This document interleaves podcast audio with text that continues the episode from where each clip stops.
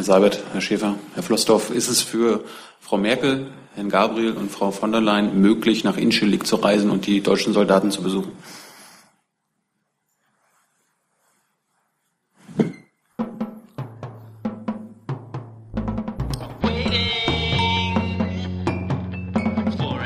Liebe Kollegen, herzlich willkommen zur Regierungspressekonferenz in der Bundespressekonferenz.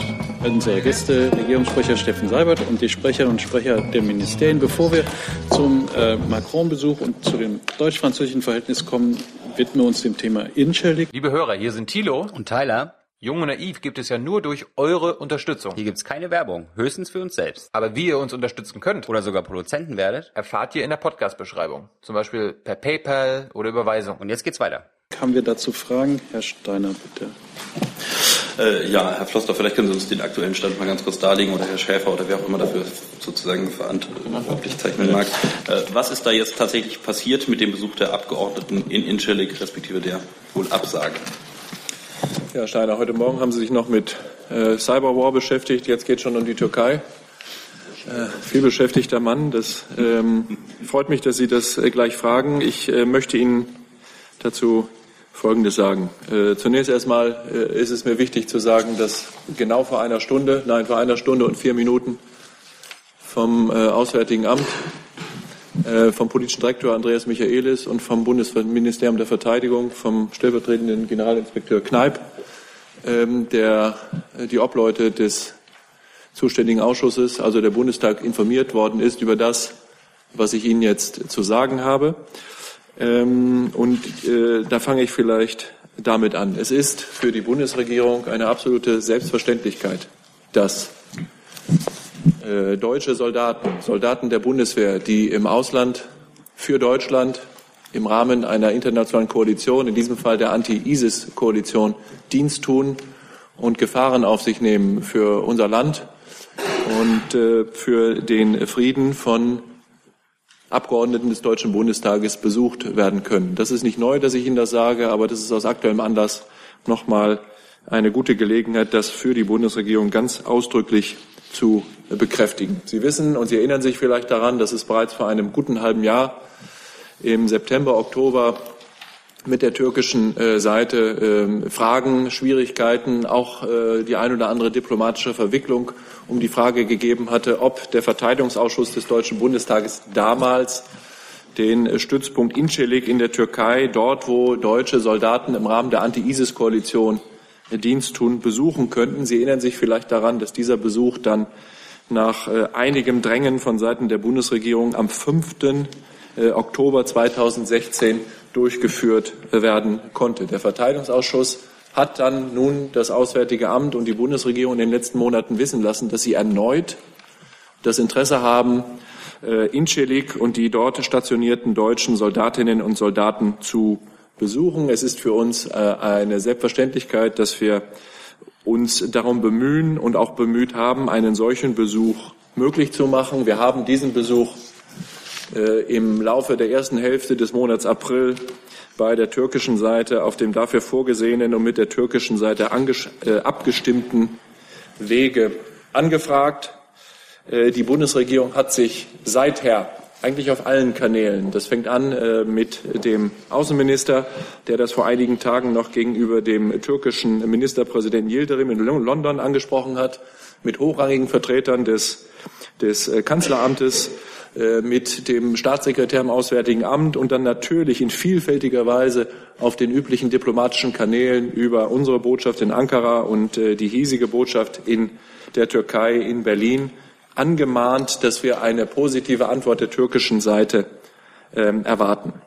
Es gab in den letzten Tagen immer wieder gemischte Signale von Seiten der türkischen äh, Regierung, unter anderem auch vom türkischen Ministerpräsidenten Yildirim bei seinem Gespräch mit dem deutschen Außenminister in London. Nun sind wir darüber abschließend unterrichtet worden, dass die türkische Seite ein, einem Besuch der Delegation des Verteidigungsausschusses des Deutschen Bundestages der ab morgen, dem 16. Mai 2017 beginnen sollte, nicht äh, zustimmt. Ähm, deshalb müssen wir wohl davon ausgehen, dass ein solcher Besuch des Verteidigungsausschusses des Deutschen Bundestages nicht stattfinden kann. Und wie gesagt, der Verteidigungsausschuss ist bereits von der Bundesregierung über diese Entscheidung der türkischen Seite informiert worden. Jetzt lassen Sie mich zur Bewertung Folgendes sagen. Für die Bundesregierung ist es absolut inakzeptabel, dass der schon vor Wochen, vor Jahr und Tag gewissermaßen der türkischen Seite angekündigte Besuch von Abgeordneten des Deutschen Bundestages auf dem Stützpunkt Incelik nun nicht möglich sein wird. Die Bundeswehr wird vom Deutschen Bundestag mandatiert und der Besuch der Soldaten im Einsatz muss den Abgeordneten möglich sein. So, äh, und in dieser äh, Lage müssen wir uns jetzt natürlich äh, Gedanken darüber machen, wie es weitergeht. Ähm, ich kann für den deutschen Außenminister sagen, dass das schwierige Verhältnis mit der Türkei, ähm, dass wir jedes Interesse haben, in diesem schwierigen Verhältnis mit der Türkei gute und gedeihliche Beziehungen zu entfalten, dass wir aber darauf angewiesen sind, dass es auch von türkischer Seite Schritte gibt, die wir für selbstverständlich halten und die von der türkischen Seite nicht abgelehnt werden sollten. Wenn es denn also bei dieser Haltung bleibt, und ich sage Ihnen, wir werden uns weiter darum bemühen, und zwar mit allem Nachdruck, dafür äh, zu sorgen, dass deutsche Abgeordnete Incelik besuchen können, dann sind wir in einer Situation, in der wir uns Gedanken darüber machen müssen, andere Lösungen zu finden. Die erste Gelegenheit für den deutschen Außenminister, diesen klaren Punkt noch einmal gegenüber der türkischen Regierung anhängig zu machen, könnte in Washington erfolgen. Herr äh, Gabriel wird übermorgen nach Washington reisen. Da wird es unter anderem auch Gespräche im Rahmen der Anti-ISIS-Koalition geben. Und äh, da werden wir natürlich auch mit unseren Partnern im Rahmen der Anti-ISIS-Koalition in Washington und auch mit den Vereinigten Staaten von Amerika darüber reden müssen, wie wir diese, dieses gemeinsame Ziel, das wir auch mit der Türkei teilen, nämlich ähm, den Kampf gegen ISIS erfolgreich zu führen, fortsetzen können, wenn es unter Partnern eben nicht möglich ist, solche Besuche durchzuführen. Ich danke Ihnen. Herr Wiegold. Die Frage an Herrn Floßdorf. Ähm, die Bundeswehr hatte ja schon äh, beginnend im vergangenen Jahr auf Anforderungen des Bundestages damit begonnen, Alternativmöglichkeiten zu untersuchen. Im Gespräch sind ja unter anderem Jordanien, Akotiri auf Zypern und das dritte fällt mir gerade nicht ein. Nach meiner Erinnerung äh, war Jordanien aus militärischer Sicht das Sinnvollste, weil auch am nächsten am Einsatzgebiet liegende. Sind über diese allgemeinen Untersuchungen hinaus jetzt die Überlegungen von Seiten der Bundeswehr präzisiert worden? Und gibt es bei Ihnen eine Einschätzung, wie schnell Sie, falls erforderlich, einen Wechsel auf eine andere Basis vollziehen könnten? Also vorweg gesagt, äh, die Einschätzung, die Herr Schäfer hier auch für die Bundesregierung äh, schon kundgetan hat, dass es auf Dauer nicht hinnehmbar ist, dass in der Parlamentsarmee die Parlamentarier kein Zugangsrecht äh, zu den Soldaten hat. Das ist auch, gilt auch für das Verteidigungsministerium.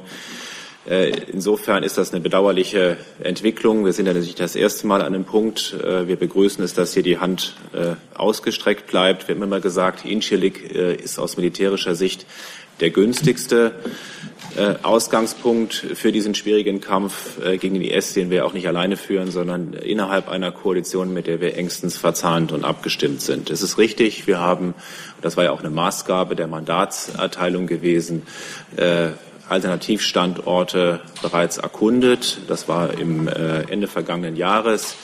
Das betraf insbesondere Jordanien, äh, betraf Zypern, betraf aber auch Kuwait. Und es ist auch richtig, äh, Ihr Punkt, dass wir in Jordanien äh, die besten Voraussetzungen gefunden haben, jedoch mit der Einschränkung, es sind deutliche Einschränkungen in der Operabilität gegenüber Incelik damit verbunden. Also es ist kein Vergleich, sowohl was die Sicherheit angeht, als auch die Abstimmung mit den Koalitionspartnern, äh, die sehr eng läuft. Ähm, aber es ist möglich, auch aus Jordanien äh, Tankflüge zu unternehmen und auch Aufklärungsflüge zu unternehmen. Ähm, und äh, diese Planungen und diese Untersuchungen werden wir sicherlich jetzt mit besonderer Betrachtung von Jordanien verstärkt äh, weiter äh, aufnehmen und äh, weiter eruieren, äh, was dort alles an äh, Voraussetzungen dranhängt, äh, was es alles an politischen Vorentscheidungen notwendig wären, irgendwie dafür, dass man gegebenenfalls, falls sich die Lage mit der Türkei dort nicht auflösen lässt, äh, für die Bundeswehr unternehmen müsste. Ich kann Ihnen jetzt schon sagen, äh, niemand plant jetzt hier irgendeine Art von äh, sofortigen und schnellen Maßnahmen. Auch die politischen Vorentscheidungen würden einige Zeit in Anspruch nehmen. Was den Umzug selbst betrifft, um Ihnen mal eine Idee zu geben, das sind ungefähr 180 bis 200 Container Material.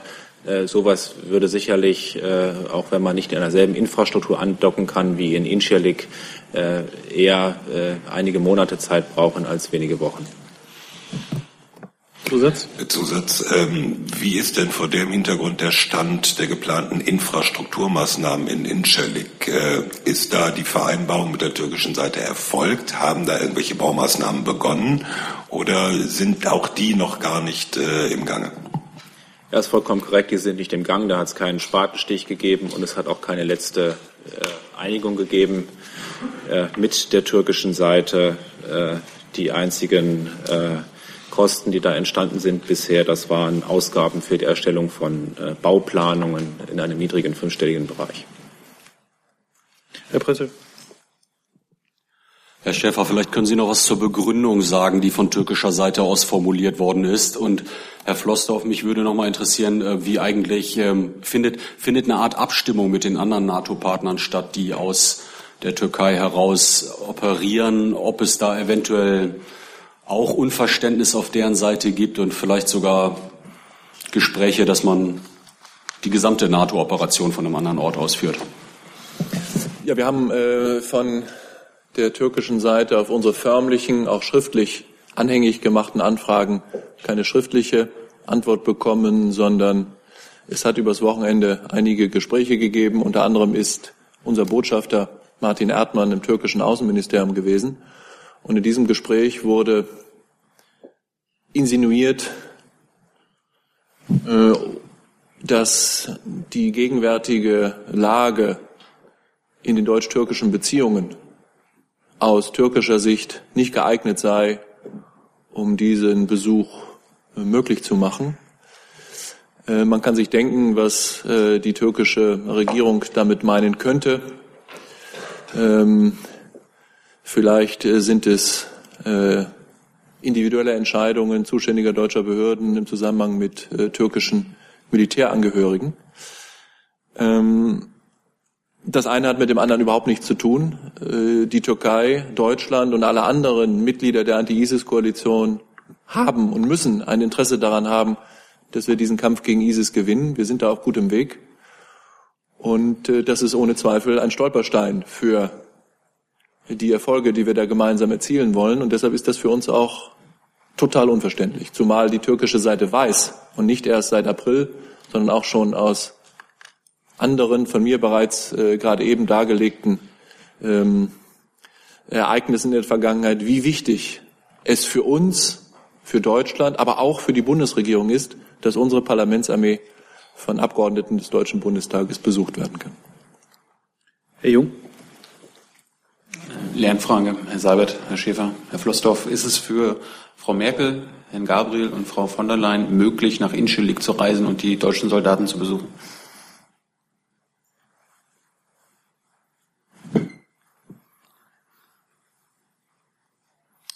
Also Herr Jung, ist ja für die Verteidigungsministerin zu sagen, es sind jetzt keine Reisen nach Inschellig geplant. Insofern kann ich Ihnen da keine Auskunft darüber geben. Ich kann auch von keinen konkreten Besuchsplänen des deutschen Außenministers in der Türkei oder für die Türkei berichten, äh, schon gerade nicht von äh, Besuchsplänen für Incirlik. Das ist alles andere als ausgeschlossen. Das kann natürlich sein, dass auch Angehörige der Bundesregierung äh, einen solchen Besuch unternehmen könnten und wie die Reaktion der türkischen Seite auf einen solchen Besuchswunsch ausfiele, darüber können wir nur spekulieren. Das wissen wir nicht. Ich kann solche Pläne für die Bundeskanzlerin auch nicht berichten. Das ist aber nicht die Frage, die sich uns stellt. Uns stellt sich äh, ganz klar äh, die Situation so dar, wie die Kollegen sie beschrieben haben. Es muss möglich sein, es muss selbstverständlich möglich sein, dass Abgeordnete des Deutschen Bundestages nach Incirlik reisen und dort die Truppe im Auslandseinsatz besuchen, einen Auslandseinsatz, den der Deutsche Bundestag mandatiert. Und deswegen wird die Bundesregierung äh, weiterhin sich bei der türkischen Seite darum bemühen, dass diese Selbstverständlichkeit auch möglich ist. Und sie wird entsprechend äh, ihrer Zusage an den Bundestag auch Alternativstandorte ins Auge fassen. Ich habe ja nicht nach Plänen, aktuellen Plänen gefragt, sondern ob es möglich ist, für die drei Mitglieder der Bundesregierung aktuell nach Inschelig zu fahren. Das ist ganz einfach, doch, einfach haben, zu klären. Ja, Sie haben drei Antworten bekommen. Drei sehr konkrete Antworten auf, an, auf eine Frage, die ich nicht gestellt habe. Doch, doch, doch schon. Müssen Sie sich vielleicht Ihr Video nochmal anschauen nachher, Herr Jung. Herr Rimme. Äh, Herr Seibert, wir haben ja gerade vom Verteidigungsministerium gehört, dass es nicht um schnelle und sofortige Maßnahmen geht. Ich frage mich, warum das der Fall ist. Denn Herr Schäfer hat die Entscheidung aus der Türkei als abschließend bezeichnet. Sie bezeichnen sie als inakzeptabel. Wie lange will man warten, um Konsequenzen zu ziehen? Ich glaube, das ist hier doch jetzt schon gesagt worden. Erstens, äh, auch wenn die türkische Seite diese Entscheidung nun uns so präsentiert hat, werden wir, und da hat ja Herr Schäfer genannt, äh, den nächsten Termin, wo der Außenminister eine Gelegenheit hat, unseren sehr klaren äh, Standpunkt dazu natürlich weiter vorbringen, weil das unser Standpunkt bleibt und äh, aus, mit gutem Grund bleibt. Und zweitens werden wir natürlich, wie es ja auch in dem Mandat vorgesehen ist, Alternativstandorte ins Auge fassen. Und abschließend bedeutet in diesem Zusammenhang, Herr Remme, dass äh, aus äh, Gründen sagen, der Zeit äh, ist physikalische Unmöglichkeit eintreten wird, morgen diese Reise noch durchzuführen. Es äh, gibt aus Sicht der Bundesregierung gäbe es keinen Hinderungs Hinderungsgrund dafür, eine solche Reise zu einem späteren Zeitpunkt durchzuführen, sofern die türkische Seite dem zustimmt. Aber wir brauchen für all die notwendigen technischen, logistischen Vorbereitungen einer solchen Reise etwas Vorlauf.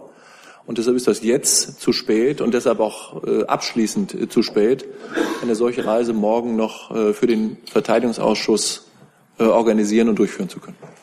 Ich möchte vielleicht auch noch mal ergänzen, Herr Remme, ist jetzt nicht, dass in Incelik jetzt nicht stattfindet. Äh, während wir hier reden, finden weiter Aufklärungsluftbetankungsflüge statt. es hat 900 Aufklärungsflüge gegeben der Tornados bisher, 400 Starts der Tanker mit 2000 Luftbetankungen. Äh, und äh, wenn wir jetzt die notwendigen politischen Entscheidungen, die ja nicht nur mit der Türkei, mit Deutschland zusammenhängen, sondern natürlich auch äh, mit einem potenziellen anderen Gastland, Gastgeberland für uns zusammenhängen, herbeiführen und diese notwendigen logistischen Voraussetzungen für einen Umzug in einer solchen großen Ordnung treffen müssen, dann geht damit natürlich irgendwie geht einige Zeit an Planung und Vorlauf einher. Das hat jetzt nicht, das ist nicht nur einfach eine Willensentscheidung und äh, man fängt an, das so äh, macht man weiter, sondern äh, da hängt einiges an Aufwand dran. Äh, und äh, dem wollte ich hier einfach mal äh, nochmal vorschalten, äh, dass hier auch ein Bewusstsein verherrscht. Herr Jolfer. Ähm, erstmal an Herrn Schäfer ähm, die Frage, ob ähm, die äh, Gewähr, Gewährung von Asyl an äh, türkische Militärangehörige in Deutschland explizit in dem Zusammenhang ähm, genannt wurde und an Herrn Floßdorf. Ähm, hat denn äh, dieses Nicht-Stattfinden des Besuchs irgendwelche praktischen Auswirkungen ähm, auf äh, die Arbeit der Truppe oder ähm, ist das eher dann, äh, sagen wir mal, ähm, fehlende ähm, ja, Moralboost, wenn man nicht seine, seine äh, Abgeordneten treffen kann. Herr Jordans, die Botschaft war so deutlich, dass sie nicht missverstanden werden konnte.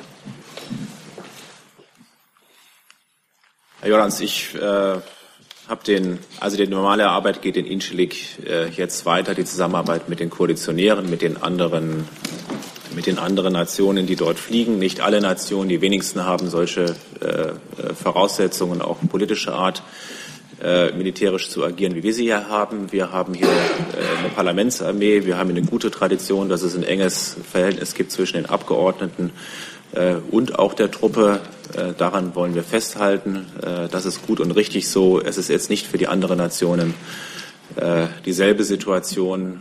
Ähm, und es gibt eine wichtige Aufgabe, über die wird jetzt hier nicht hier jeden Tag berichtet, aber die findet trotzdem jeden Tag statt. Das ist der Kampf gegen den IS Das ist die äh, Offensive auf Raqqa, die läuft. Das ist die Offensive auf Mosul, äh, die weiterläuft.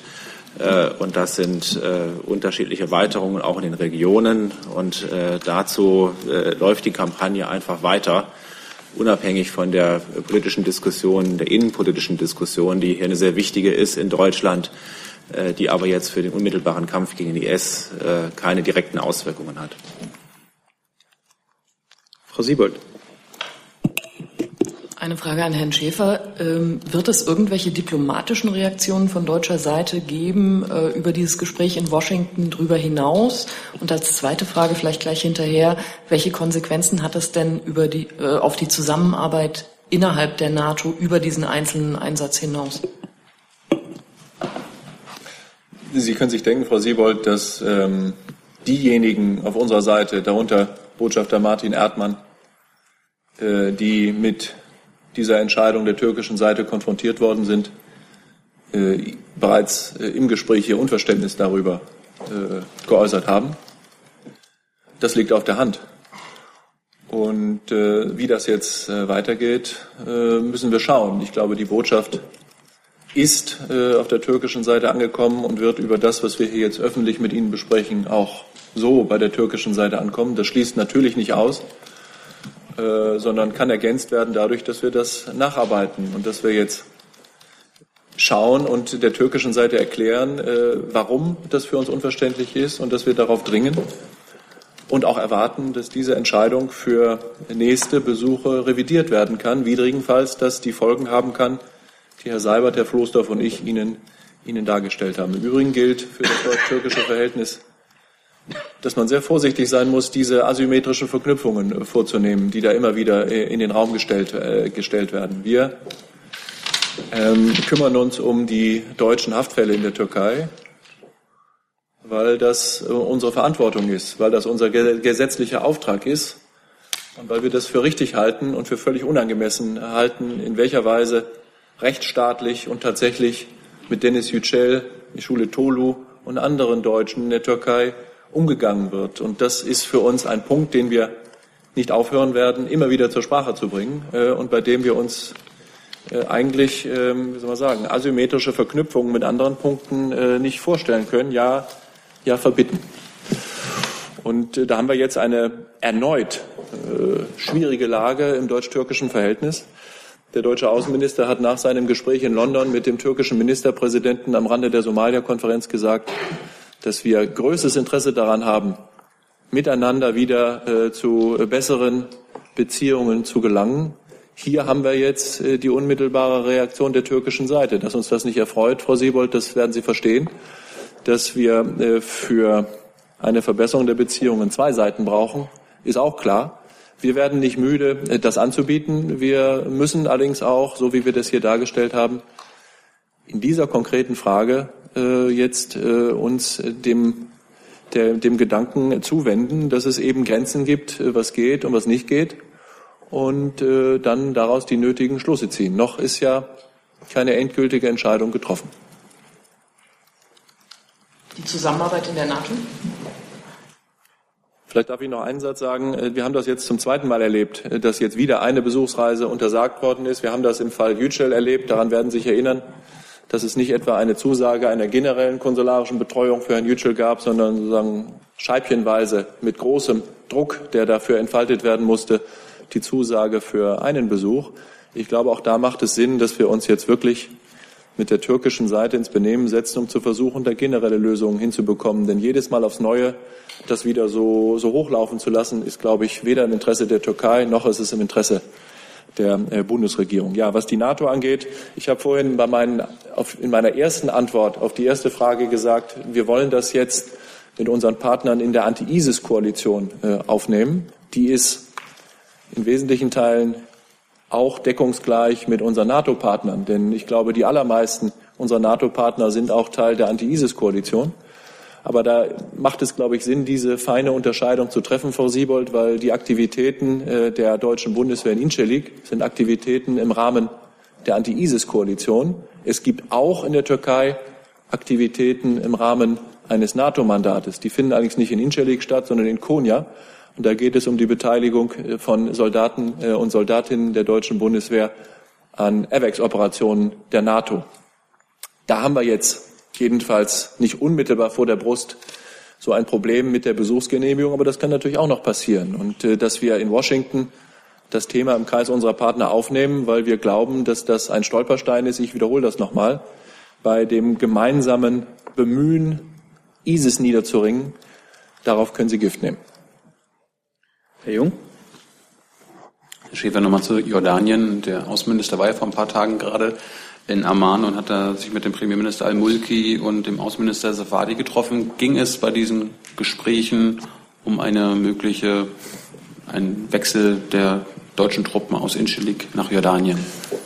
Ja, die Reise ist drei Wochen her. Äh, und das war eine Reise, die Schlagzeilen gemacht hat, nicht wegen des Jordanien-Teils, sondern wegen des darauffolgenden Israel-Teils. Da werden sich auch viele daran erinnern, nehme ich an. Ich war bei dieser Reise nicht dabei, deshalb ähm, war ich auch bei den Gesprächen mit der jordanischen Regierung nicht dabei. Ich bin da äh, zurzeit nicht auskunftsfähig. Äh, ich äh, weiß, es, weiß es schlicht nicht. Ich halte das für möglich. Ich bin sicher, dass das jedenfalls zwischen den Delegationen auch Gegenstand der Gespräche gewesen ist. Ob der Außenminister das selber angesprochen hat, kann ich Ihnen jetzt nicht sagen. Können Sie uns bestimmt nachreichen? Ich bemühe mich drum, klar. Äh, ja, klar. Sie hatten Frau Tolu gerade schon angesprochen. Gibt es mittlerweile konsularische Betreuung für Frau Tolu? Wie geht es ihr? Wir haben keinen direkten Zugang zu Frau Tolo, deshalb sind die Informationen, über die wir verfügen, allenfalls indirekter Natur und äh, sind deshalb auch nicht äh, von mir sozusagen für die Öffentlichkeit äh, bestimmbar.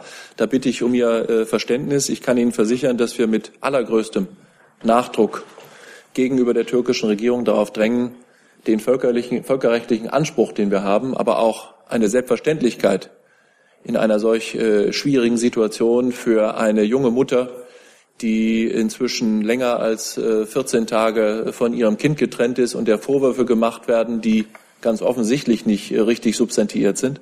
Da bleiben wir dran und da werden wir natürlich nicht nachlassen, den völkerrechtlichen Anspruch, den wir gegenüber dem türkischen Staat äh, haben, auch einzufordern. Ich kann Ihnen nur hier und heute leider noch keine positive Antwort der türkischen Seite vermelden, auch in diesem Fall nicht. Das heißt, es hat sich auch seit Freitag nichts geändert im Fall Frau Tulu. Jedenfalls bei der Frage, die Sie mir gestellt haben, nämlich äh, der Antwort der türkischen Seite auf unser Begehr und unseren Anspruch, Frau Tolo besuchen können, zu können, nein. Wo hat sich was geändert? Ich hatte gerade versucht, Ihnen, äh, bei Ihnen Verständnis dafür zu wecken, dass da wir keinen direkten Zugang zu Frau Tolo haben und die Dinge, die uns im Rahmen der konsularischen Betreuung äh, interessieren, äh, etwa wie das persönliche Befinden ist, äh, wie die Haftbedingungen sind, wann und wie mit konkreten Ermittlungshandlungen und in einem Fortschreiten des Strafprozesses zu rechnen sind, alles Dinge sind, die wir, wie gesagt, noch nicht im direkten Gespräch mit Frau Tolo aufnehmen konnten. Und selbst wenn das geschehen wäre, könnte ich dann immer noch nicht, Herr Jung, sicher sein, dass ich Ihnen äh, daraus brühwarm erzähle, weil es natürlich Angelegenheiten sind, die höchst privaten Charakter haben und die jedenfalls nicht alle in die Öffentlichkeit gehören. Herr Kollege? Äh, ist es der Bundesregierung bekannt, ob jemals amerikanische Parlamentarier an einem Besuch in Incirlik gehindert wurden? Und ist jetzt ein, angesichts der Lage eine verstärkte wirtschaftliche Zusammenarbeit zwischen Deutschland und der Türkei auf Eis gelegt? Danke. Ich kann Ihre erste Frage nicht gut beantworten, weil ich schlicht und ergreifend nicht, nicht weiß. Ich bin noch nicht mal sicher, ob, ob die Kollegen bei mir im Auswärtigen Amt über solche Informationen verfügen, weil es ja durchaus sein kann, dass es solche Besuchsabsprachen oder Besuchsverweigerungen sozusagen im stillen Kämmerlein auf bilateraler Ebene gegeben hat. Deshalb äh, muss ich Sie bitten, sich mit, mit dieser Frage an äh, die zuständigen Stellen der Türkei oder der Vereinigten Staaten von Amerika zu wenden. Was Ihre zweite Frage angeht, also es macht all das, was wir jetzt erleben im politischen Zusammenwirken zwischen Deutschland und der Türkei, macht äh, Zusammenarbeit in anderen Bereichen jedenfalls nicht leichter. Das kann man, glaube ich, sicher sagen. Dann kommen wir jetzt mal zum deutsch-französischen Verhältnis. Herr Seibert, Sie hatten noch was zu Macron-Besuch zu sagen. Ja, weil ich heute Morgen schon eine Reihe von Anfragen hatte, wollte ich Ihnen einfach äh, nachliefern, was ich am Freitag noch nicht konnte. Also mal so einen Zeitrahmen äh, für das Besuchsprogramm heute. Äh, die Bundeskanzlerin empfängt den neuen französischen Präsidenten um 17.30 Uhr mit militärischen Ehren. Gegen 18.45 Uhr werden beide sich den Fragen der Presse stellen und anschließend gibt es ein Arbeitsabendessen. Und Sie wollten auch ergänzen, Herr Chef? Wenn ich darf, ja, würde ich gerne nur ein paar Sachen ergänzen. Mir geht es genauso wie Herrn Seibert aus äh, anderem Anlass, aber ähnlich, äh, weil bei uns schon übers Wochenende im Auswärtigen Amt auch heute Morgen wieder zahlreiche Anfragen angegangen sind, eingegangen sind zu einem ähm, Papier mit neuen Impulsen für die deutsch-französische Zusammenarbeit äh, des Auswärtigen Amtes und des deutschen Außenministers. Ähm, erlauben Sie mir vielleicht hier, Herr Mainz, wenn ich darf, äh, das steht ja auch im direkten Kontext mit dem ersten Besuch des französischen Präsidenten äh, hier in Berlin und überhaupt im Ausland bei der Bundeskanzlerin. Ähm, dazu nur Folgendes zu sagen. In der Tat äh, kann ich bestätigen, dass es ein solches, einen solchen Entwurf eines solchen Dokumentes äh, gibt, das im Auswärtigen Amt äh, vom Außenminister äh, erarbeitet äh, worden ist. Ich kann bestätigen, dass das, was dazu in einem großen deutschen Wochenmagazin geschrieben ist und auch die Auszüge daraus, die, die treffen zu. Und ich würde in dem Zusammenhang gerne einfach nur eine, eine Ergänzung machen. Auch das ist Teil dieses Papiers und ich sage das ausdrücklich im Namen des deutschen Außenministers. Aus seiner Sicht ist es eine gute, sehr gute Entwicklung, dass der französische Präsident so schnell äh, nach Berlin kommt, um hier mit der Bundesregierung und mit der Bundeskanzlerin das Gespräch zu suchen. Aus seiner Sicht ist es erforderlich, sehr schnell konkrete Projekte, konkrete Vorschläge für konkrete Vereinbarungen äh, zu treffen. Und aus seiner Sicht ist es erforderlich, so schnell wie möglich, am besten unverzüglich nach den französischen Parlamentswahlen, die ja im Juni in zwei Runden stattfinden werden, den deutsch-französischen Ministerrat zusammentreten zu lassen, um auf dieser gemeinsamen Kabinettssitzung beider Regierungen dann auch schon Nägel mit Köpfen zu machen und äh, Entscheidungen zu treffen. Und mein letzter Satz dazu ist, es gibt viele institutionelle Fragen, über die dieses Papier und auch Äußerungen von anderen Angehörigen der Bundesregierung und Ministern ja äh, bereits eine anregende Debatte äh, losgegangen ist, jenseits von diesen institutionellen Fragen. Also braucht es einen europäischen Finanzminister, braucht es ein Parlament der Eurogruppe, äh, wie äh, arrangiert man das alles institutionell? Gibt es sehr viel, was eben auch ohne Änderungen der Gründungsverträge der Europäischen Union angepackt werden kann. Und äh, es ist äh, die feste Auffassung des deutschen Außenministers, das so schnell wie nur irgend möglich mit der französischen Regierung und dem neuen französischen Präsidenten anzupacken. Vielen Dank. Herr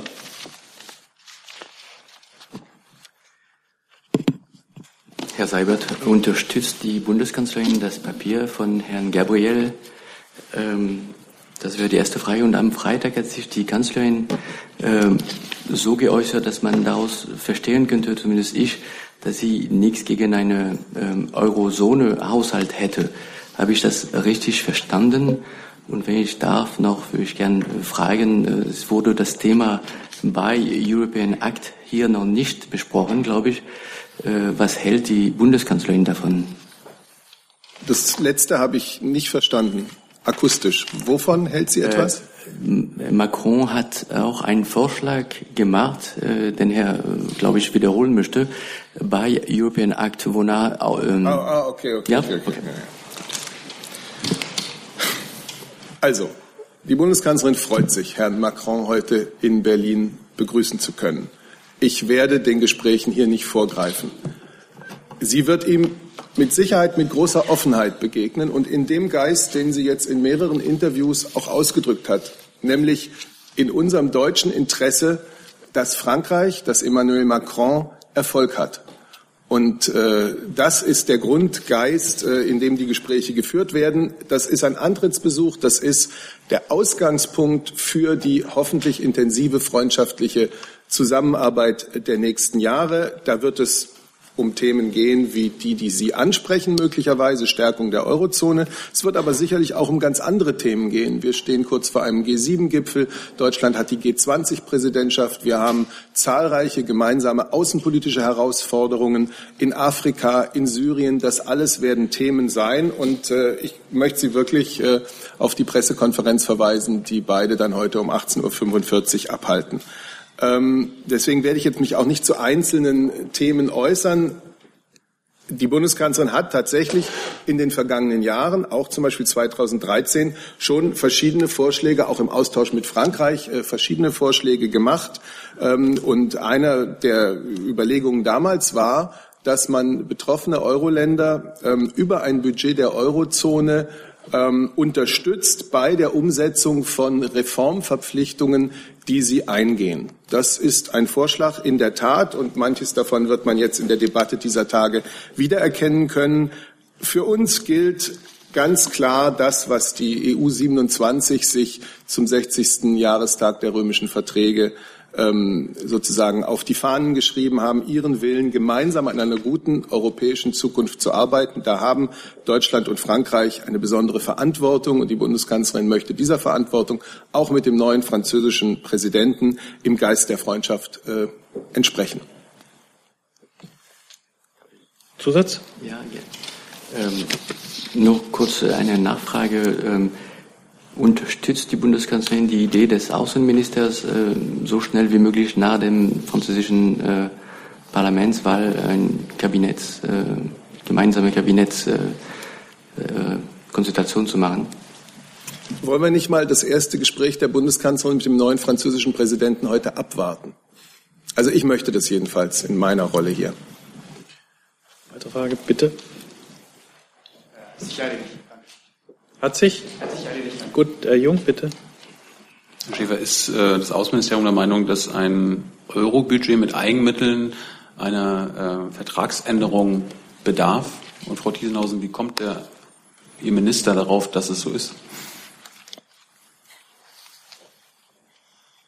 Also es gibt, jetzt müssen wir ganz präzise darüber reden, welche Vorschläge Sie meinen und wie man diese Vorschläge dann umsetzt. Ich glaube, das sprengt den Rahmen dieser, dieser Veranstaltung. Ich glaube, ganz grundsätzlich kann man, äh, kann man schon sagen, dass es Vorschläge gibt, unter anderem solche, die äh, der jetzige Außenminister in seiner Funktion als Wirtschaftsminister mit dem damaligen Wirtschaftsminister Emmanuel Macron gemacht hat, die sich wahrscheinlich nach Einschätzung von Experten des Europarechts tatsächlich nur über Änderungen der Gründungsverträge werden umsetzen lassen. Das muss man aber sich dann im Detail anschauen. Es kommt da, glaube ich, sehr darauf an, wie man so etwas anlegt äh, und äh, was damit genau gemeint ist. Ähm, und äh, ich glaube, es besteht Einigkeit hier an diesem Tisch innerhalb der Bundesregierung auch darüber, dass wir in einer so schwierigen Phase Europas sind mit auch Fliehkräften, die hier und da auf Europa von innen wie von außen einwirken, dass es sicher keine gute Idee ist, jetzt Vertragsänderungen übers Knie zu brechen. Das möchte niemand. Ich glaube, das will auch der französische Präsident nicht. Ja. Erstmal warte ich noch Frau von Thiesenhausen. Ja, also ich kann grundsätzlich zustimmen, dass eigentlich alle europapolitischen Kommentatoren unter anderem ja auch nicht nur ein Kommentator, sondern ein maßgeblicher Akteur, Jean-Claude Juncker, gesagt haben, dass so ähm, größere Veränderungen, die in etwa beinhalten würden, einen europäischen Finanzminister in Verbund mit einem europäischen Haushalt, auf jeden Fall ähm, eine Änderung des Primärrechts bedeuten würde, was wiederum wie wir wissen, ziemlich komplizierte Ratifizierungsfolgen ähm, nach sich ziehen müsste, also Einstimmigkeit aller 28 oder 27 Mitgliedsländern plus ähm, Ratifizierung in den Parlamenten, in manchen Ländern dann eben auch Volksabstimmungen, was ähm, viele und eben ja auch hier, wie Herr Schäfer gerade sagte, ähm, im Moment eben davon äh, zu dem Schluss kommen lässt, dass Vertragsänderungen im jetzigen, zum jetzigen Zeitpunkt nicht so realistisch sind, dass man stattdessen also eher auf pragmatischer Ebene im Rahmen des jetzt rechtlich Möglichen vorangehen sollte, um die Eurozone zu stärken. Darüber besteht große Einigkeit in Europa und äh, insofern ist das jetzt nicht eine persönliche Meinung meines Ministers, sondern etwas, was einen breiten politischen Konsens in Europa hat. Herr Schäfer, ähm, welche der gemeinsamen Vorschläge, für welche braucht es denn keine Vertragsänderung? Naja, der, äh, der, der Spiegel äh, zitiert ja aus äh, den Vorschlägen des Außenministers. Ich möchte das nochmal sagen. Das ist ein Papier, das im Entwurfstadium ist. Es ist selbstverständlich, dass das, wenn das dann finalisiert ist, auch Ihnen allen und der Öffentlichkeit zur Verfügung gestellt ist. Zurzeit ist es Work in Progress und deshalb sehe ich mich nicht in der Lage, Ihnen das sozusagen äh, als ähm, äh, Werberteam da herüberzugeben. Aber der Spiegel hat es ja zitiert und das ist auch gar nicht neu, sondern diese Vorschläge im deutsch-französischen Raum gibt es seit langem. dass es, naja, im Wesentlichen um drei Bereiche geht. Es geht um eine Reform der gemeinsamen Außen- und Sicherheitspolitik. Das ist sozusagen ureigene Zuständigkeit des Auswärtigen Amtes und des Außenministers. Da gibt es zahlreiche Vorschläge, die auch eine Schritte hin zu mehr einer gemeinsamen Verteidigungspolitik beinhalten, deshalb sozusagen auch das äh, Bundesministerium der Verteidigung be, be, betreffen. Da gibt es auch innerhalb der Bundesregierung und bereits mit den Franzosen äh, entsprechende Vereinbarungen und Überlegungen, die man jetzt sagen, finalisieren oder in die Tat umsetzen muss. Es geht um das Thema, was wir hier jetzt gerade am Wickel haben, nämlich das Thema einer Reform der Eurozone, weil ich glaube, die gemeinsame Überzeugung der allermeisten Beobachter, einschließlich auf Regierungsseite, der ist, dass wir gut beraten sind, angesichts der Krise des letzten Jahrzehntes die Eurozone wirklich zukunftsfest zu machen und es dafür Reformbedarf gibt. Darüber, glaube ich, gibt es Einigkeit. Und dann gibt es eben das Ziel, das gemeinsame Ziel, das wir auch mit Frankreich teilen, Wachstums- äh, und Innovationskräfte äh, zu stärken. Und auch da gibt es äh, gemeinsame Ideen und Vorschläge, bei denen es jetzt darauf ankommt, voranzukommen und Entscheidungen zu treffen. Und wenn Sie mir erlauben, äh, erwähne ich noch einen vierten, vierten Bereich, damit Sie nicht den, das Gefühl haben, dass das nicht sehr breit gedacht wurde. Auch der, auch der Bereich der Flüchtlings- und Migrationspolitik, etwa der Aufbau einer europäischen Asylbehörde zum Beispiel oder die, der Ausbau von Frontex zu einer wirklich, äh, wirklich europäischen Grenzschutzagentur, all das sind Themen, die auch auf den Tisch des deutsch-französischen Verhältnisses gehören.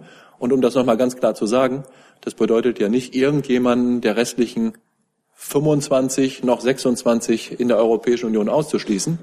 Ähm, Deutschland und Frankreich sind Motoren der europäischen Einigung und des Integrationsprozesses. Das schließt niemanden aus und ganz sicher nicht die anderen 25 Mitgliedstaaten.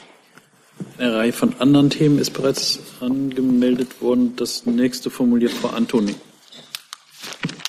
Eine Frage an Herrn Plate. Ähm, morgen wird der BGH über die Speicherung von IP-Adressen durch den Bund entscheiden.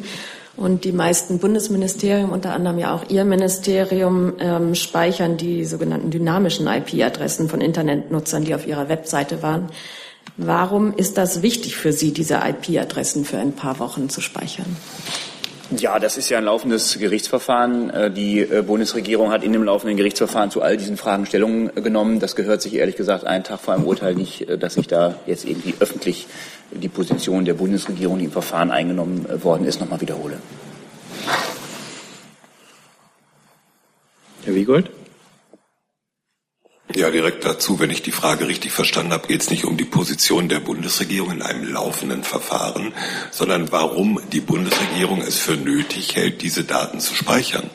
Das genau. ist ja unabhängig vom Verfahren, oder? Nein, nein, es ist nicht unabhängig vom Verfahren, weil das ja gerade äh, das ist, was sozusagen in wesentlichen Grundzügen in die Positionierung in dem Verfahren eingeschlossen, ähm, eingeschlossen ist. Wenn Sie das aber interessiert, äh, können Sie gerne, das ist ja auch schon durch den Instanzenweg gegangen, dazu hat es Veröffentlichungen gegeben, äh, die auch die Position der Bundesregierung in diesem Punkt rezitieren, können Sie da gerne darauf zurückgreifen, natürlich. Frau Siebold dazu? Das ist ein anderes Thema. Anderes Thema, dann ist äh, Bitte. Ja, dann mache ich das ganz kurz. Herr Plate, können Sie uns ganz kurz schildern, wie lang denn momentan IP-Adressen gespeichert werden? Also ganz praktisch. Also wie sieht das aus? Nein, so eine Detailfrage habe ich jetzt ehrlich gesagt hier nicht auswendig parat. Schade. Jetzt habe ich nicht verstanden. Das, Frau Siebold, das war... Ein anderes Thema, aber auch ans BMI. Na, dann nehme ich die doch auf unter anderes Thema. Unter den anderen Themen ist als nächstes Herr Steiner dran. Ja, äh, das äh, andere Thema, da wird Herr Plate sich sicherlich darauf vorbereitet haben, das äh, Thema WannaCry. Ich würde gerne wissen, ähm, wie Sie die aktuelle Lage bewerten, ob Sie dort verstärkte Aktivitäten beim, also über das BSI sich haben melden lassen. Gibt es da so etwas? Wie ist die aktuelle Lage aus Sicht des Innenministeriums? Ja, aktuelle Lage, also im Wesentlichen, also wir haben dazu äh, gestern ja auch schon mal gesprochen, ähm, es gibt jetzt nicht so sehr viel sozusagen neue Sachverhaltssplitter äh, seit dem Wochenende. Es ist ja äh, dazu auch schon öffentlich berichtet worden, dass der ähm, Angriff im Wesentlichen gestoppt zu sein scheint, dass die befürchtete Möglichkeit einer zweiten Angriffwelle sich jedenfalls bislang nicht realisiert hat. Wir beobachten das natürlich aufmerksam insbesondere ähm, über, das, über das BSI. Äh, Sie wissen sicherlich, dass die besonders betroffenen Stellen, insbesondere Deutsche Bahn, äh, ja einen Krisenstab eingerichtet äh, hat, in dem auch das BSI äh, stets eingebunden ist. Ähm, das ist so im Wesentlichen der aktuelle Sachstand. Regierungsnetze sind nach wie vor nicht betroffen. Ähm, ja, wenn Sie noch eine konkrete Frage haben, müssten Sie es, müssten vielleicht sagen, aber das wäre das, was ich jetzt sozusagen aktuell dazu zu berichten habe. Dann konkretisiere ich die Frage andersherum. Ähm, am Samstag äh, hatten Sie eine Pressemitteilung rausgegeben, da ging es um die, die Verhinderung von solchen Vorfällen. Da ging es unter anderem um den zweiten Korb IT-Sicherheitsgesetz, die Verordnung. Ähm, da geht es unter anderem um eben die Transport- und Verkehrsunternehmen, wenn ich es richtig in Erinnerung habe. Ähm, daraufhin hat Herr Dobrindt jetzt gefordert, dass es ein schärferes IT-Sicherheitsgesetz geben muss. Ich bekomme das gerade nicht so ganz zusammen mit den verschiedenen Positionierungen, denn die Verordnung hätte ja eigentlich schon längst fertig sein sollen. Vielleicht können da beide Ministerien einfach aufklären. Ja, vielen Dank. Also ich denke mal zu dem Zitat selbst äh, ist wahrscheinlich im Wesentlichen das äh, BMVI berufen zu sprechen. Wir haben das, äh, möchte ich sagen, als, als absolute Unterstützung unserer Position aufgefasst, dass IT-Sicherheit ein wichtiges Thema ist, gerade auch in den von Ihnen äh, genannten Sektoren, die äh, aus unserer Sicht der kritischen Infrastruktur äh, zuzurechnen sind. Ich gehe davon aus, dass die Verhandlungen zu der von Ihnen genannten Verordnung, zweiter Verordnungskorb zur Umsetzung des IT-Sicherheitsgesetzes, äh, dass die, äh, dass die jetzt zügig abgeschlossen werden können. Wir rechnen auf jeden Fall mit einem Inkrafttreten noch im Laufe dieser Legislaturperiode und dass das auch zeitnah Kabinettreife erreicht. Das ist das, was ich dazu zu sagen habe. Okay, ich kann äh, dazu auch noch mal etwas sagen. Und zwar kann ich noch mal bestätigen, was Herr Plate gesagt hat. Ähm, es ist einfach so, äh, dass im Moment noch Gespräche laufen zu einigen Details der Rechtsverordnung des IT-Sicherheitsgesetzes. Das bedeutet, die Gespräche sind einfach eng und konstruktiv. Dem möchte ich jetzt auch nicht vorgreifen. Letztendlich gilt, was der Minister auch am Wochenende gesagt hat. Er hat auch noch einmal bekräftigt, dass das IT-Sicherheitsgesetz äh, gut und richtig ist. Und äh, mehr kann ich dazu nicht sagen im Moment. Herr Jordans. Ähm, ja, Herr Platte, äh, der Präsident von Microsoft hat Regierungen die Mitschuld äh, für die Auswirkungen von solchen Angriffen gegeben, weil er sagt, äh, dass sie ihr Wissen über Sicherheitslücken für sich behalten würden und Updates nicht schnell genug aufspielen. Akzeptieren Sie diesen Vorwurf? Ja, vielen, vielen Dank für diese Frage. Also zunächst einmal äh, zu dem konkreten Vorwurf möchte ich ehrlich gesagt äh, nicht Stellung nehmen. Er richtet sich, glaube ich, auch überhaupt nicht an die äh, deutsche Regierung, wenn ich ihn richtig verstanden habe. Ganz grundsätzlich ist aber ja medial relativ präsent der Vorwurf, äh, Regierungsstellen, äh, denen Schwachstellen in Software bekannt geworden sein mögen, äh, trügen Mitschuld daran, dass diese nicht äh, geschlossen würden. Ich möchte da mal sagen, ganz grundsätzlich stellt sich da so ein bisschen natürlich die Frage von Bock und Gärtner, wenn ich das äh, so offen sagen darf. Jemand, der seine Hausaufgaben nicht macht, äh, dass der jemand anderen dafür versucht, in die Pflicht zu nehmen, dass er nicht darauf hingewiesen wird, dass diese Hausaufgaben zu machen sind, das scheint mir doch ein wenig Ursache und Wirkung durcheinander zu bringen. Das ist ehrlich gesagt alles, was ich dazu zu sagen habe. Ja, wenn ich da trotzdem nachfragen darf, ähm, was müssen denn die Hersteller von Software Ihrer Meinung danach machen? Soll es da irgendeine Herstellerhaftung äh, für Sicherheitslücken geben oder äh, Zwang, ähm, dass die bei behördlichen Ausschreibungen oder wichtigen wie der Deutschen Bahn also ihre Quellcodes offenlegen? Also da will ich im Wesentlichen auf die im November veröffentlichte Cybersicherheitsstrategie der Bundesregierung äh, verweisen, die ja ähm, unter anderem auch das Thema Haftung in den Blick nimmt äh, und äh, herausstellt, dass das etwas ist, was jedenfalls mal dringend geprüft werden muss als ein möglicher Baustein für mehr IT-Sicherheit. Federführung für die Frage von solchen Produkthaftungsaspekten liegt aber nicht im Bundesinnenministerium. Insofern will ich da jetzt auch nicht das weiter vertiefen als bereits geschehen. Jung. Herr Flosser, Lernfrage, ist die Cyberarmee in irgendeiner Weise aktuell im Einsatz diesbezüglich? Nein, die Bundeswehr war weder äh, betroffen in der Form, äh, dass Rechner der Bundeswehr betroffen waren, noch in der Form, dass wir um Amtshilfe gebeten wurden. Hier ging es ja bei dieser Attacke auch nicht äh, um den Zuständigkeitsbereich der Bundeswehr. Herr Platte, ist äh, irgendein Haus, das das BMI untersteht, gerade im Einsatz diesbezüglich und wen machen Sie für die Verbreitung dieser Schadsoftware verantwortlich? Weißermaßen vielleicht schon wieder was über die Russen oder so? Ja, vielen Dank für die Frage. Im Wesentlichen muss ich mich wiederholen, äh, weil ich ja schon gesagt habe, dass das BSI ähm, beteiligt ist an der Aufklärung des Sachverhalts äh, und ja mit beteiligt ist im Krisenstab der Deutschen Bahn. Der Minister hat ja schon am Samstagvormittag darüber hinaus erwähnt, dass das BKA die äh, strafrechtlichen Ermittlungen übernommen hat. Das sind natürlich zwei Behörden, die im Geschäftsbereich des BMI tätig sind. Wiederhole und bestätige ich gerne. Zur Urheberschaft, die natürlich Gegenstand der Ermittlung ist, von der ich sprach, kann ich ehrlich gesagt zum jetzigen Zeitpunkt keine Angaben machen. Ich glaube, er meinte eine andere Behörde noch, das Bundesamt für Verfassungsschutz. Das mag sein, dass sie gemeint hat, äh, aber die Antwort, die ich äh, gegeben habe, habe ich gegeben und eine weitere oder zusätzliche habe ich auch nicht. Frau Siebold. Ja, auch eine Frage an Herrn Plate. Sie haben oder Ihr Minister hat ja am Wochenende angemahnt, eine Einigung zu der Festlegung ähm, der, äh, des äh, IT-Sicherheitsgesetzes zu den kritischen Infrastrukturen.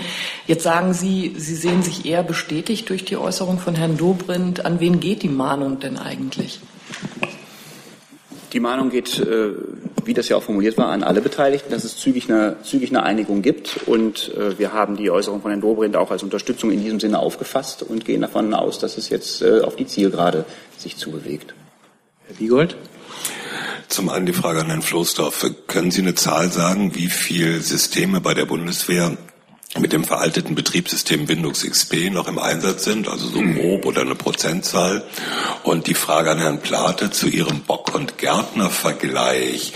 Ich verstehe das richtig, wenn deutsche Sicherheitsbehörden mit krimineller Energie äh, solche Sicherheitslücken nicht nur für sich behalten, sondern auch ausnutzen, sind die Betroffenen selber schuld. Das war so ungefähr der Kern Ihrer Aussage.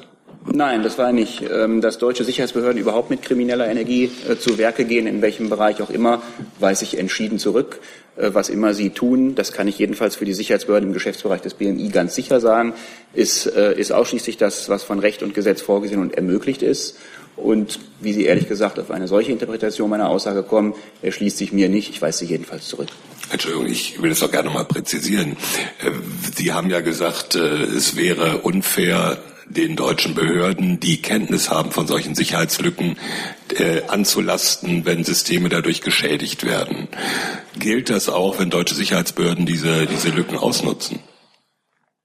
Also von deutschen Sicherheitsbehörden habe ich in der Aussage, die Sie mir unterschieben, ehrlich gesagt gar nicht gesprochen, sondern ganz allgemein von staatlichen Stellen und äh, habe nur sozusagen auf die Vertauschung von Ursache und Wirkung hingewiesen, was die deutschen Behörden äh, tun.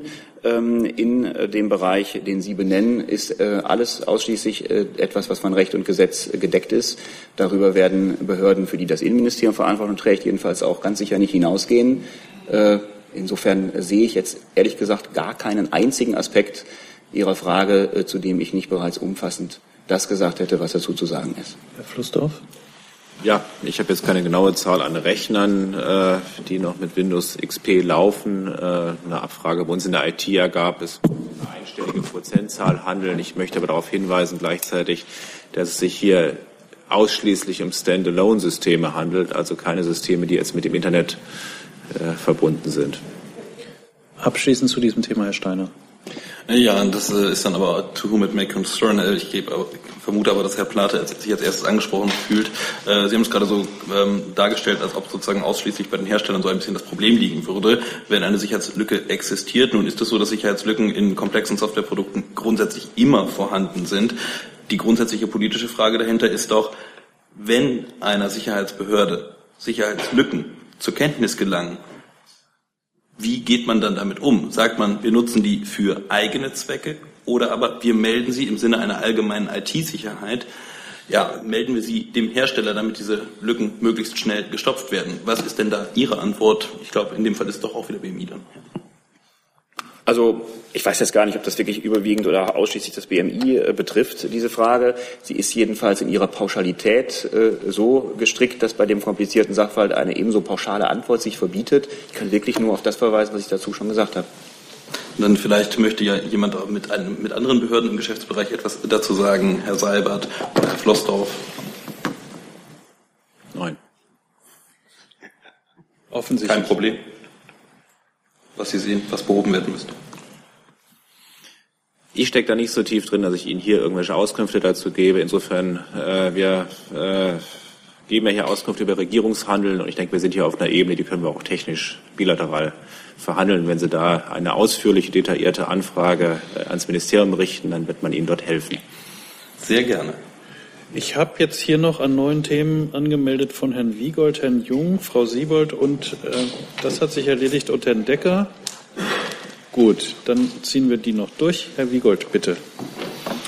Frage an Herrn Floßdorf. Ähm, die Ministerin hat gestern zu diesem Thema, das uns ja schon länger beschäftigt, Traditionen, Bundeswehr, Wehrmacht, Rechtsextremismus, in einem Interview gesagt, nun müsse man auch in Klammern erneut an die Benennung von Kasernen nach Wehrmachtsoffizieren äh, rangehen.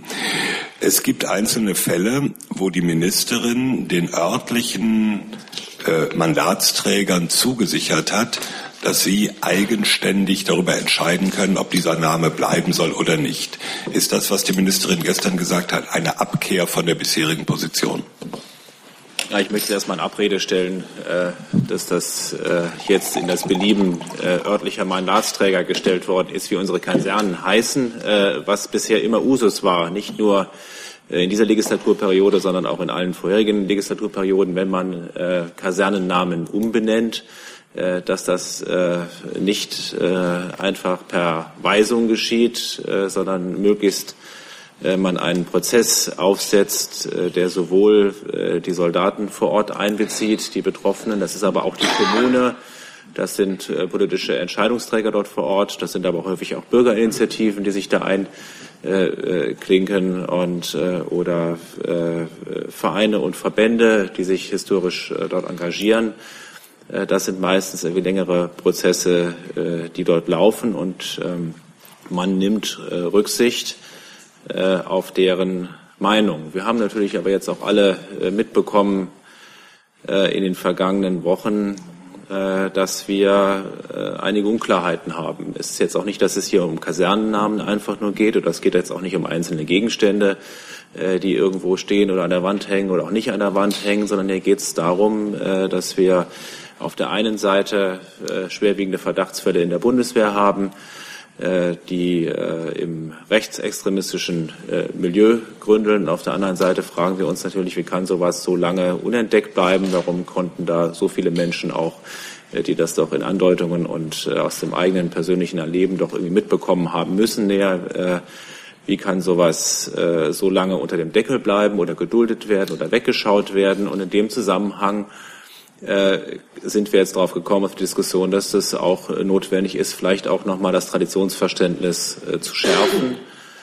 Die Unklarheiten, die wir zum Beispiel bei der Begehung in Ekirch, in Donau-Eschingen, was sich da rausgestellt hat, da waren Wehrmachtsdevotionalien gewesen, die äh, sicherlich nicht äh, mit dem Traditionserlass vereinbar sind in der Art, wie sie dort präsentiert werden dass man nochmal grundsätzlich an das Thema ran muss. Das ist das eine ist die Vorschrift, die äh, sicherlich gegebenenfalls auch einige Unschärfen zulässt und schwammig formuliert ist, die eine große Handlungsunsicherheit äh, vor Ort provoziert ähm, und äh, die man auch nicht den, alleine den Soldaten und den Vorgesetzten aufbürden sollte, sondern da müssen wir uns auch darüber Gedanken machen, wie kann man da eine eindeutigere Trennschärfe reinbringen, wie kann man diese Handlungsunsicherheit, äh, wie kann man der abhelfen. Und das Zweite ist, es gibt natürlich auch, das haben wir alle mitbekommen in den letzten Wochen, äh, eine Diskussion darüber, was gibt es für größere Signale, äh, Stichwort große Wandmalereien an Kasernenwänden, äh, aber auch Kasernennamen, wo es also auch die nahelegen, dass hier Unschärfen da sind, äh, wo sich dann auch Soldaten, die auf unterer Ebene das zu entscheiden haben, was bei ihnen an der Wand hängt oder im Regal steht,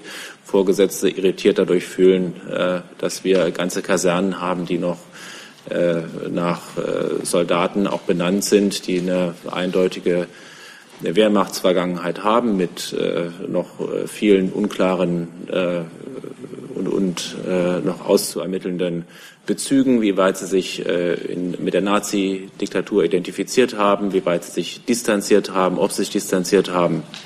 Äh, und äh, da gibt es historische Gutachten, äh, die in die eine, die andere Richtung gehen. Äh, wir sind dafür, dass wir jetzt äh, klarere Abgrenzungen brauchen im Traditionsverständnis und dass auch ein Überdenken dieser, ich sag mal, eine Handvoll Kasernennamen, die schon seit Jahren in der Diskussion sind, wo es immer wieder örtliche Prozesse gibt, äh, die dann zu Umbenennungen führen oder in einigen Fällen noch nicht zu Umbenennungen geführt haben, äh, dass wir diese jetzt alle nochmal anstoßen, uns die alle nochmal anschauen und dann wieder im Konsens mit denjenigen, möglichst im Konsens, wenn das möglich ist, vor Ort den Betroffenen am Standort, nicht nur den Soldaten, sondern auch den Kommunen, äh, die auch äh, teilweise an den Namen hängen, äh, und äh, dort ganz stark dafür argumentieren, äh, dass man da äh, nicht vorschnell und über ihre Köpfe wegentscheidet, zu neuen Ergebnissen kommen. Und wir setzen sehr darauf, dass jetzt im Zuge der aktuellen Entwicklung der letzten zwei Wochen da auch vielleicht einiges wieder an Nachdenkprozessen begonnen hat, inwiefern man äh, äh, sozusagen unbedingt festhalten muss an den Traditionen von gestern, ob wir nicht vielleicht in der Bundeswehr heute eigene Traditionen haben aus 60 Jahren Bundeswehr, die wir stärker mal in den Vordergrund drücken können und äh, zu denen wir auch alle hier, die die Geschichte der Bundesrepublik Deutschland äh, seit dem Zweiten Weltkrieg mitbekommen hat und auch die Leistungen der Bundeswehr äh, und äh, viel Beachtenswertes, was da geschaffen worden ist, ob man das nicht auch mal honorieren kann mit Kasernennamen. Also die ganze Diskussion mal nach vorne führen und nicht immer ständig nach hinten. Äh, Zusatz, nur ich möchte es ja gern äh, äh, auch praktisch verstehen. Ähm, die Rotenburger CDU-Bundestagsabgeordnete Katrin Rösel, ich zitiere, Bundesverteidigungsministerin Ursula von der Leyen hat mir persönlich bestätigt, dass über die Beibehaltung des Namens Lendkaserne vor Ort in Rothenburg entschieden werden kann. Das war eine Aussage der Abgeordneten im vergangenen Jahr. Meine konkrete Frage ist diese Zusage obsolet und überholt? Also erstens kenne ich diese Zusage hier nicht, kann Ihnen deswegen auch gar keine äh, Auskunft darüber geben, äh, wie valide die ist. Ich kann Ihnen nur sagen, das, was wir jetzt vorhaben, das heißt, wir stellen die Kasernennamen auf den Prüfstand. Wir gehen davon aus, dass äh, an allen, die in der Vergangenheit beteiligt waren und diejenigen, die jetzt künftig beteiligt sein werden, alle eine große Chance und Gelegenheit haben, auch nochmal genau darüber nachzudenken, äh, wie die Wirkungen sind äh, und wie wichtig äh, das Ganze ist. Dieser Prozess, der beginnt jetzt. Und äh, ich kann Ihnen hier nicht irgendwelche einzelnen Äußerungen kommentieren, die jetzt auch über Eck äh, hier kolportiert werden. Bitte ich einfach um Verständnis. Vorletztes Thema von Herrn Jung. Ähm, ich wollte zu Nordkorea kommen, Herr Schäfer. Ähm, wie bewertet die Bundesregierung den gestrigen Sonntag durchgeführten Test einer neu entwickelten ballistischen Mittel- bzw. Langstreckenrakete?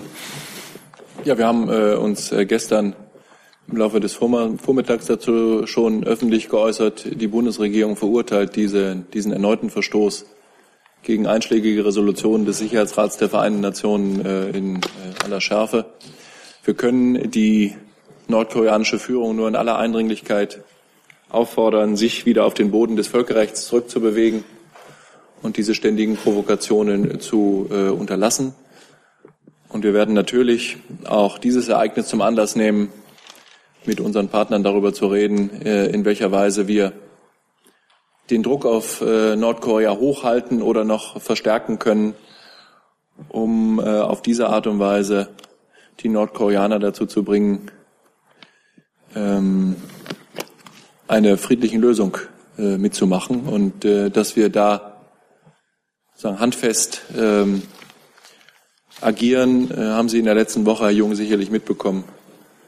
Äh, beim Umgang mit der Frage, wie Ressourcen der hiesigen nordkoreanischen Botschaft, finanzielle Ressourcen, äh, zügig und schnell eingedämmt werden sollen.